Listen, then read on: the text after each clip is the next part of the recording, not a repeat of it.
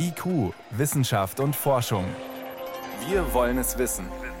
Ein Podcast von Bayern 2. Wie kann es sein, dass Kinder und Jugendliche jahrelang mit zu vielen und möglicherweise falschen Medikamenten behandelt worden sind? Und das von einem sehr bekannten Psychiater? Das fragen wir gleich eine Expertin. Außerdem die Corona-Lage in Deutschland wird immer dramatischer. Viele warten inzwischen auf Medikamente gegen das Virus. Aber wie lange noch? Auch das ist Thema bei uns. Und wir hören am Schluss ein Geräusch, das mir oder manchem ein Lächeln ins Gesicht zaubert. Das morgendliche Vogelgezwitscher. Und wir fragen, warum werden die Vögel bei uns eigentlich immer leiser? Wissenschaft auf Bayern 2 entdecken. Heute mit Stefan Geier. Der Fall hat im Sommer deutschlandweit für Aufsehen gesorgt. Ein sehr bekannter Psychiater, Michael Winterhoff, soll angeblich viele Kinder und Jugendliche mit Psychopharmaka falsch behandelt haben. Also mit Medikamenten, die den Stoffwechsel im Gehirn beeinflussen. Und das jahrelang, teilweise im Verborgenen. Das zeigen Recherchen des WDRs. Die Dokumentation, warum Kinder keine Tyrannen sind, können Sie jederzeit abrufen in der ARD-Mediathek. Es kommen immer neue Informationen ans Licht und der Fall beschäftigt jetzt die Gerichte. Man fragt sich, wie laufen solche Therapien in der Kinder- und Jugendpsychiatrie eigentlich normalerweise ab? Also welche Kontrollmechanismen gibt es da und was ist im Fall Winterhoff offenbar schiefgelaufen? Das konnte ich vor der Sendung mit Professor Renate Schepker besprechen. Sie ist Kinder- und Jugendpsychiaterin in Ravensburg und sie ist im Vorstand der Deutschen Gesellschaft für Kinder- und Jugendpsychiatrie. Und meine erste Frage, als Ärztin sind Sie ja täglich mit Kindern und Jugendlichen in extremen Situationen konfrontiert. Wie normal ist denn der Einsatz von Psychopharmaka in der täglichen Arbeit? Je kränker ein Kind ist, desto wahrscheinlicher ist es, dass wir Psychopharmaka einsetzen müssen. Wir können es Kinder, die viel Angst haben und sehr beeinträchtigt sind, ja auch nicht vorenthalten. Im stationären Bereich sind es ungefähr ein Drittel unserer Patientinnen und Patienten, die Medikamente bekommen. Noch ein paar mehr bekommen sie notfallmäßig einmalig und dann nie wieder. Oft reicht das, um zu deeskalieren und die meisten Kinder, die in Not sind, die müssen wir gar nicht medikamentös behandeln. Das heißt aber, die Dauer des Einsatzes ist in der Regel nicht über viele Monate, Jahre. Das gibt es durchaus auch. Kinder mit schweren Depressionen oder auch mit Psychosen muss man auch jahrelang behandeln, natürlich mit regelmäßigen Kontrollen. Michael Winterhoff, er wird kritisiert für seinen massiven Einsatz eines Medikaments, insbesondere das Medikament Pipamperon. Haben Sie das auch regelmäßig in der Hand? Nein. Das ist ein altmodisches Medikament aus unserer Sicht. Ja, wir haben für den langfristigen Dauereinsatz bessere Medikamente. Wir nehmen es noch als Notfallmedikament in manchen Fällen, als sogenannte Bedarfsmedikation, aber sehr selten für den langfristigen Einsatz. Wenn Sie mit so einem Fall jetzt auch konfrontiert sind in der Öffentlichkeit, Frau Schepker, wie dem Fall Winterhoff, äh, zerstört das auch ein bisschen das Image Ihrer Berufsgruppe oder kratzt zumindest daran? Naja, das ist das, was wir befürchten. Wir denken, dass wir einige Vorsorge getroffen haben dafür, dass es in den ganz überwiegenden Fällen sehr gut läuft. Wir haben Leitlinien, da können Eltern nachlesen. In all diesen Leitlinien steht zum Beispiel drin, dass Psychotherapie Vorrang hat vor Psychopharmaka. Das heißt, dass Medikamente nie das einzige Mittel sein können? Nein, können sie nie. Trotzdem, wir als äh, Nicht-Experten wissen ja vielleicht auch manchmal gar nicht, ja, wenn ein Experte sagt, so ist es und das ist das Normale, dann vertrauen wir vielleicht dem auch. Wie kann man denn solche Behandlungen kontrollieren? Vielleicht, wenn sie auch außerhalb von Kliniken stattfinden. In Kliniken gibt es die üblichen Eskalationsmechanismen. Außerhalb von Kliniken gibt es die Möglichkeit, jederzeit sich eine zweite Meinung einzuholen. Jetzt haben in diesem Fall Winterhof Eltern ja durchaus nachgefragt. Haben die eigentlich eine Mitschuld dann aus Ihrer Sicht, weil sie nicht genug nachgefragt haben oder nicht an der richtigen Stelle? Ja, es ist die Frage, wann das passiert ist. Ja, ich habe im Fernsehen ja Menschen gesehen, die als Kinder behandelt wurden und mittlerweile erwachsen sind. Wir haben ein Patientenrechtegesetz, das ist 2013 in Kraft getreten und da stehen lauter so Dinge drin wie das Recht auf Aufklärung, das Recht darüber nachzudenken, ob man ein Medikament nun zusagt oder nicht, bevor es verabreicht wird, das Recht auf eine zweite Meinung, ja, und das Recht, dass man die Dokumentation jederzeit einsehen kann. Das ist möglicherweise bei diesen Fällen damals noch nicht so da gewesen. Das heißt, aus Ihrer Sicht, Frau Schepker, was ist denn da schiefgelaufen in diesem Fall? Oder in diesen Fällen, muss man ja traurigerweise sagen. Es ist ganz wichtig, und das ist auch die gute klinische Praxis, dass Eltern auch mit dem behandelnden Kinder- und Jugendpsychiater, der von außen kommt, selber sprechen, dass die regelmäßige Termine da haben und dass der Kollege oder die Kollegin jederzeit erreichbar ist für Eltern und für Rückfragen. Es ist noch nicht überall in dieser Perfektion etabliert. Die Initiative muss eigentlich von den Eltern kommen. Wenn die den Eindruck haben, na, ich möchte es genauer wissen oder ich ähm, habe irgendwie den Eindruck, da stimmt was nicht, dann muss ich als Elternteil aktiv wird. Also es gibt keinen automatischen Mechanismus, der das kontrolliert. Nein, es gibt keinen automatischen Mechanismus. Es gibt ja auch die sogenannte ärztliche Behandlungsfreiheit. Also der Arzt ist seinen Patienten verpflichtet und seinem ärztlichen medizinischen Gewissen natürlich. Und da Eltern, wenn das Kind eine psychische Störung hat und erst recht, wenn das Kind in einer Einrichtung untergebracht ist, auch eine ziemliche Schamschwelle zu überschreiten haben des Öfteren, ähm, kann man es den Eltern auch nicht unbedingt anlasten. Ja, also ich möchte gern den Eindruck vermeiden, dass ich jetzt den Eltern die Schuld zuschiebe. Was bräuchten wir denn, äh, Frau Schöpker, damit das eben einen eher automatisierten Gang geht, dass wenn etwas schief läuft, dass die Kontrollmechanismen automatisch greifen? Wenn jeder Kollege mit Rezeptblock und Bleistift ja, das Patientenrechtegesetz gut internalisiert hat, dann weiß jeder Kollege, dass man Aufklärung sehr gründlich, sehr offensiv, sehr gut dokumentiert betreiben muss. Das heißt, dass man den Eltern eine große, große Einladung ausspricht, ja, Rückfragen zu stellen und sich auch bei, wenn Eltern Nebenwirkungen beobachten, bitte zu melden, ja, weil das ist das A und O einer guten Pharmakotherapie, dass jedes Kind eine individuelle Dosis braucht und dass man, wenn Nebenwirkungen auftreten sollten oder auch nur Phänomene, die verdächtig drauf sind, dass sie eine Nebenwirkung sein könnten, dann sind ja die Ärzte darauf angewiesen, dass sie das erfahren. Und trotzdem, wenn es jemanden gibt, der möglicherweise ein schwarzes Schaf ist und sich an diese Fürsorgepflicht nicht hält? Dann gibt es nur die Beschwerdemöglichkeiten, die ich vorher genannt habe. Wenn man mit Nachfragen abgebügelt wird oder sowas, dann gibt es natürlich jederzeit die freie Arztwahl. Und dann kann man äh, natürlich auch erstens sich eine zweite Meinung holen und zweitens, wenn man unzufrieden ist, kann man ja auch die Behandlung wechseln. Also man muss auf jeden Fall die Augen offen halten, wenn das eigene Kind betroffen ja. ist und äh, im Zweifelsfall auf jeden Fall aktiv werden und sich nicht mhm. einschüchtern lassen und sich vor allem auch nicht schämen für das, was mit dem eigenen ja. Kind passiert. Ja, das ist ganz wichtig. Das waren Einschätzungen von Professor Renate Schepka. Sie ist Ärztin für Kinder- und Jugendpsychiatrie und im Vorstand der Deutschen Gesellschaft für Kinder- und Jugendpsychiatrie. Frau Schepka, ich danke Ihnen für dieses Gespräch. Danke gleichfalls.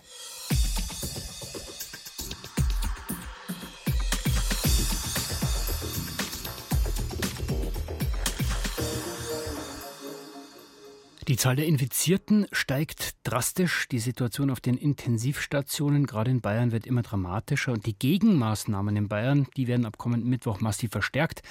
De facto ein Lockdown für ungeimpfte, hat es der bayerische Ministerpräsident heute Nachmittag genannt. Wir müssen jetzt auf der einen Seite erstmal diese vierte Welle brechen, aber gleichzeitig natürlich auch mittelfristig vorbauen. Das bislang einzig wirklich wirksame Mittel gegen das Virus ist die Impfung. Aber inzwischen haben verschiedene Firmen auch Medikamente für die Behandlung von Covid-Erkrankten vorgestellt. Keines von diesen Medikamenten ist bei uns bislang zugelassen. Aber welche Möglichkeiten gibt es möglicherweise bald? Moritz Pompel. Die Herstellerfirmen sprechen von einem Game Changer im Kampf gegen Corona. Bayerns Ministerpräsident Söder würde sich wünschen, dass die Europäische Arzneimittelagentur EMA sie sofort zulässt Und der geschäftsführende Bundesgesundheitsminister Spahn sagt, man sei in Kontakt unter anderem mit den Firmen Pfizer und Merck, die zuletzt ihre Corona-Medikamente vorgestellt haben. Paxlovid und Molnupiravir. Das Bundesministerium für Gesundheit ist in Gesprächen und Verhandlungen mit diesen Unternehmen, um natürlich auch für Deutschland das sicherzustellen.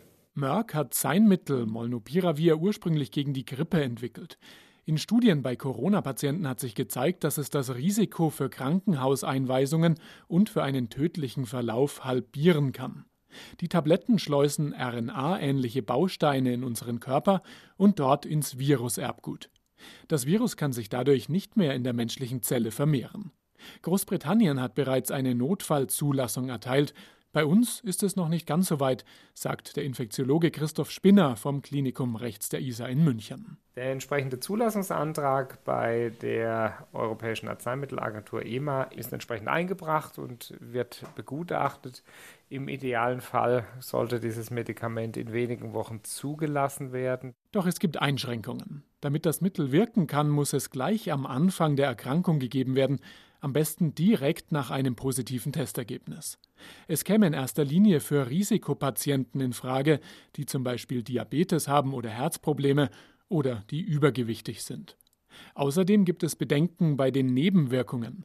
Die waren in den bisherigen Studien zwar vergleichbar mit denen in der Placebo-Gruppe, trotzdem hat eine andere Studie in einer Zellkultur gezeigt, dass das Mittel womöglich Krebs auslösen kann, wenn auch bei hohen Konzentrationen über mehrere Wochen, sagt Patrick Kramer vom Max Planck Institut für biophysikalische Chemie.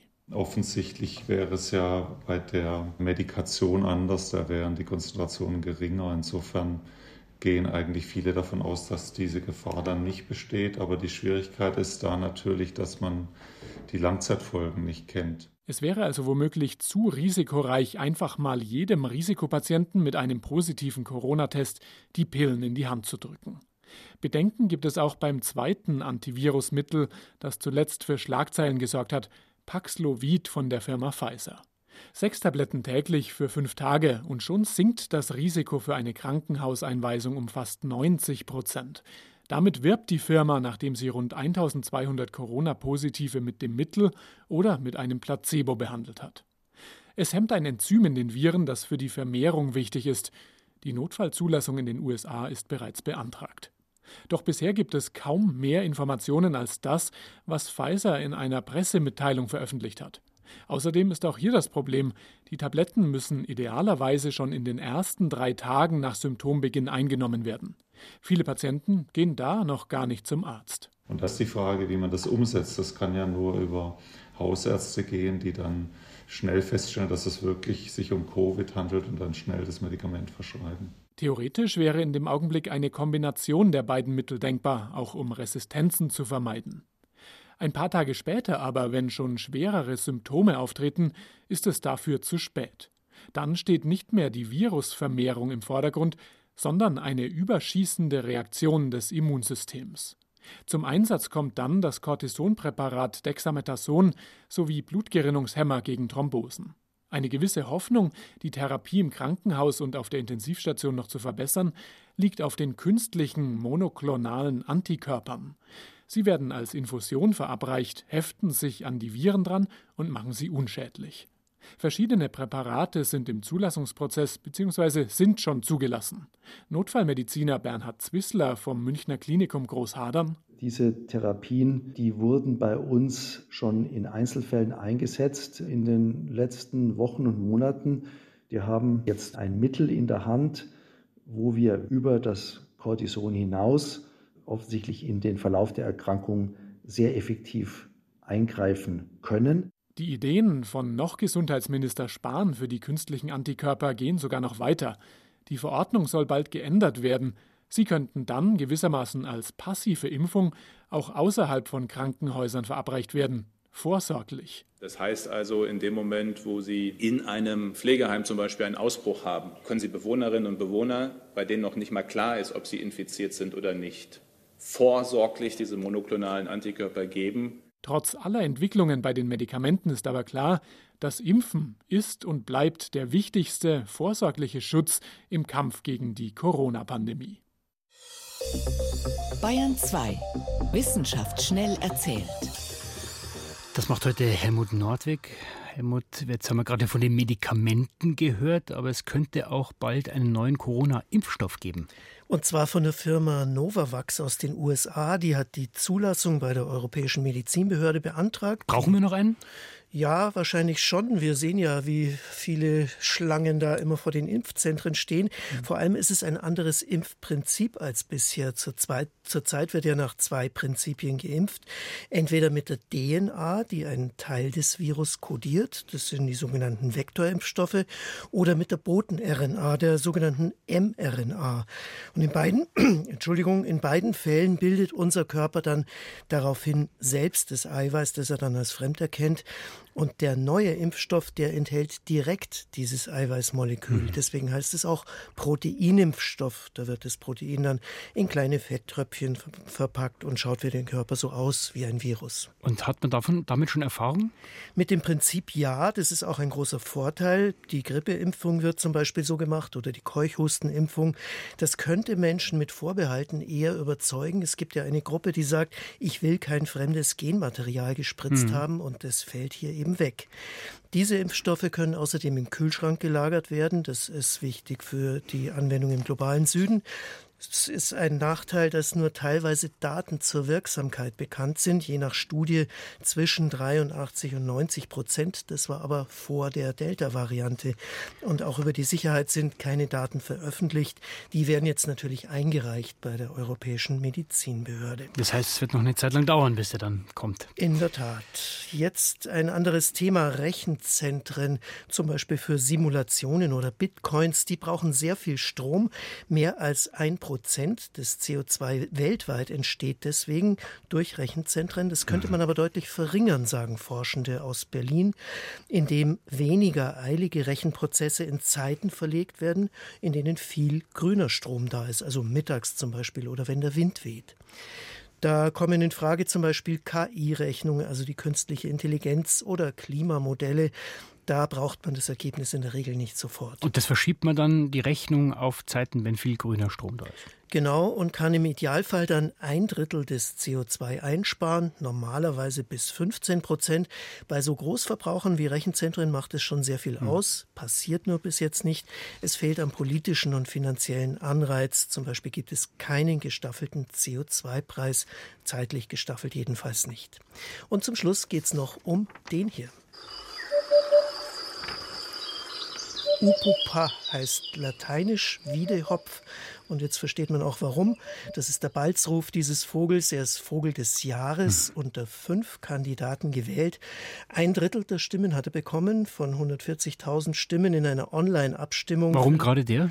Ja, vielleicht deswegen gewählt worden, weil er auffallend und schön ausschaut. Er hat ja so orange Scheitelfedern mit schwarzen Punkten, die er dann zu einem Schopf aufrichten kann, wenn das Männchen erregt ist. Beim Naturschutz, da ist der Wiedehopf leider nicht so gut dran. Er gilt als gefährdet. Es gibt nur noch wenige hundert Brutpaare in Deutschland. Warum? Ja, zwei Gründe. Die Brutplätze sind knapp. Der Wiedehopf mag gern lockere, lockeren Baumbestand in Obstgärten zum Beispiel, an Böschungen und sowas wird weniger. Und er frisst Insekten und zwar gerne größere, wie Grillen, Engerlinge, große Raupen und auch die werden weniger. Also dieser Vogel des Jahres, der könnte uns sagen, Gift ist keine Lösung. Vielen Dank. Helmut Nottig war das mit den Kurzmeldungen. Jetzt ist es 18.23 Uhr. Sie hören Bayern 2.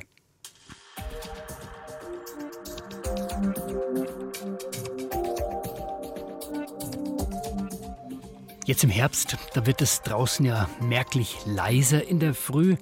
Aber wenn es bald im Frühling wieder warm wird, dann gehört ein Geräusch eigentlich zu jedem schönen Morgen. Das Vogelgezwitscher. Bei uns allerdings wird das Vogelgezwitscher immer leiser, immer ruhiger und vor allem weniger vielfältig. Der Grund ist, die Arten gehen weltweit zurück.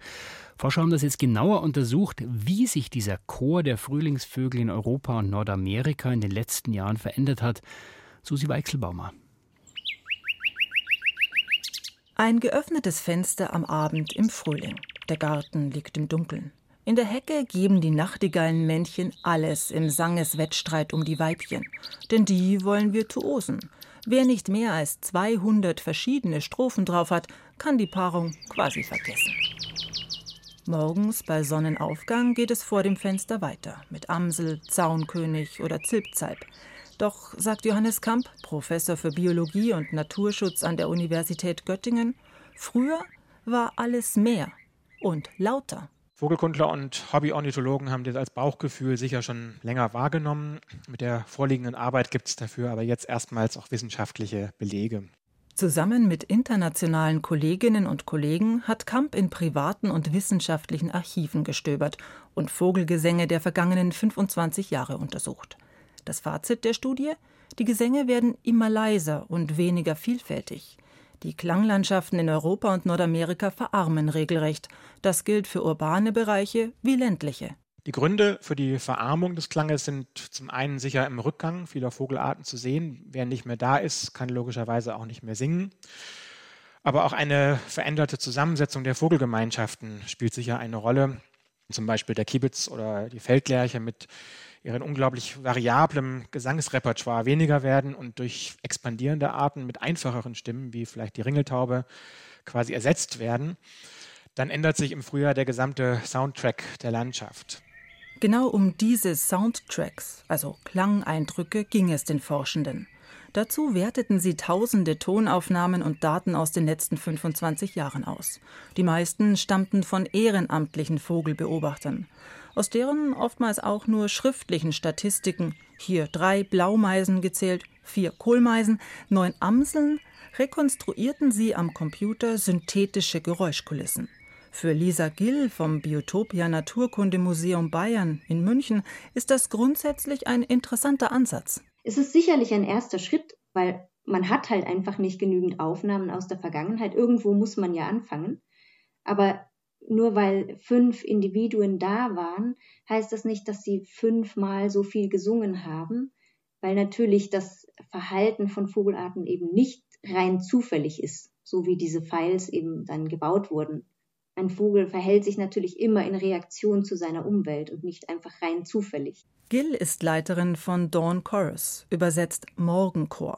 Bei dem Bürgerprojekt werden, ähnlich wie in der Studie von Kamp, die Tonaufnahmen von Freiwilligen ausgewertet.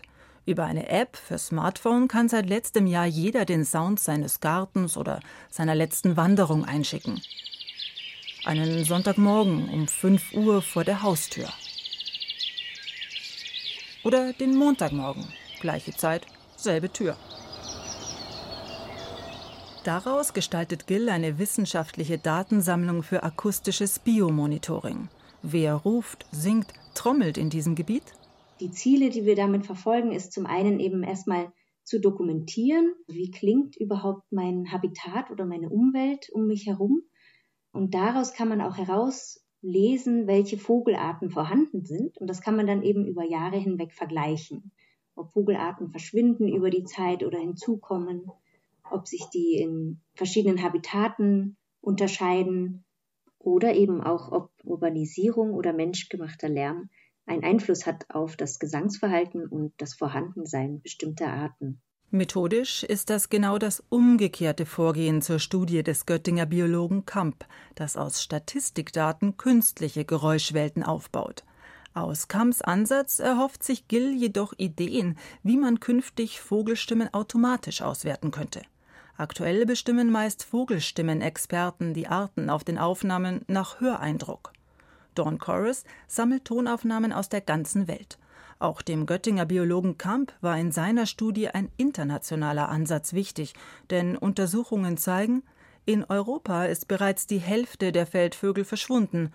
In Nordamerika ist der gesamte Vogelbestand in den letzten 50 Jahren um rund ein Drittel geschrumpft. Gründe sind besonders menschliche Einflüsse und der Klimawandel. Bei uns wird es im Frühling jetzt eher warm. Der Kuckuck aber passt seine Rückkehr aus dem Süden nicht an. Prompt kommt er immer häufiger zu spät, um seine Eier in fremde Nester zu legen. Wie Kamps Studie zeigt, ist das Artensterben inzwischen also auch hörbar geworden. Stumm ist er noch nicht, der Frühling, aber leiser auf jeden Fall. Und warum der Frühling immer ruhiger wird bei uns, hat uns Susi Weichselbaumer erzählt. Noch mehr zu den leiser werdenden Vögeln gibt es im Netz auf br24.de. Soweit war es das vom IQ-Team für heute. Am Mikrofon war Stefan Geier.